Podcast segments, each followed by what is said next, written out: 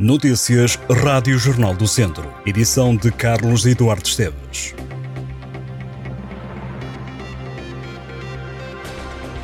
Académico de Viseu e Tondela jogam este sábado para a Segunda Liga. Os academistas entram em ação mais cedo.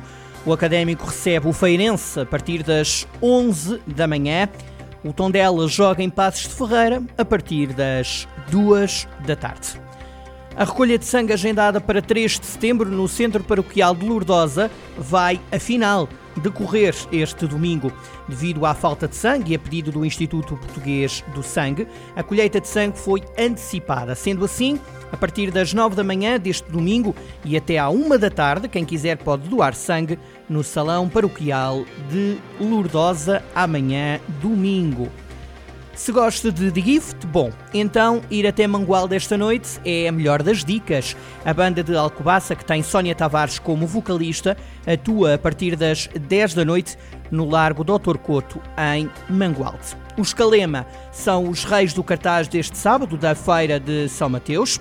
Os irmãos António e Fredique, naturais de São Tomé e Príncipe, prometem encantar o público da Feira Franca. O concerto em Viseu começa às 10 da noite. O Douro Green Fest está de volta ao Parque de Lazer de Mourilho, no Conselho de Sinfãs. Os concertos acontecem este sábado e domingo.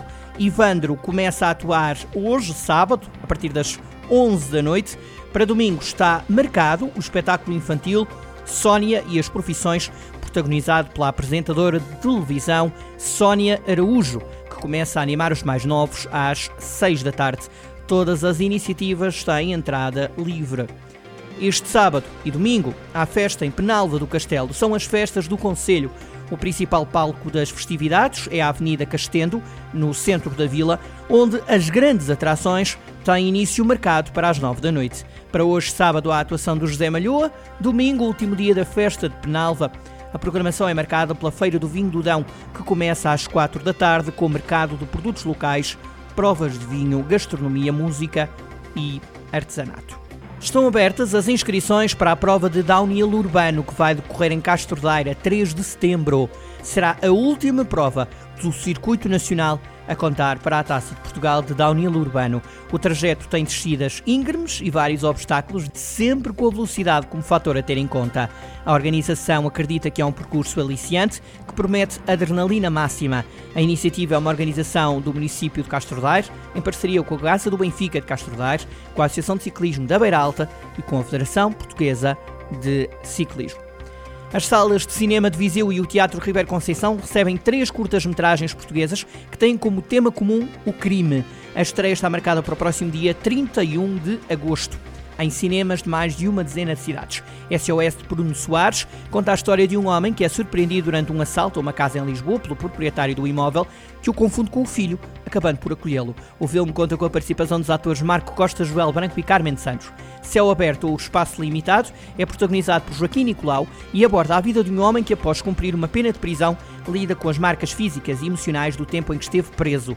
Para cada Marão, de José Mazeda, é baseado em histórias reais contadas ao realizador por habitantes de Trás-os-Montes e tem João Lagarto como protagonista.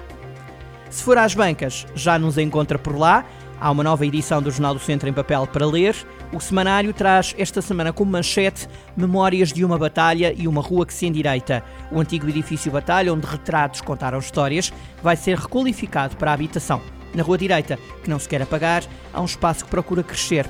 Na edição 939 do Jornal do Centro, temos um dossiê sobre as festas da Senhora dos Remédios e contamos a história de um padre que está há 40 anos nas festas da Padroeira de Lamego.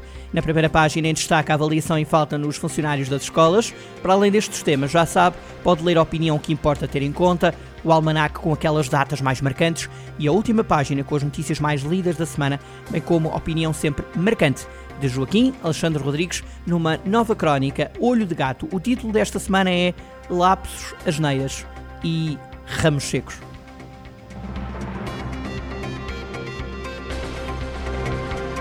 Estas e outras notícias em jornaldocentro.pt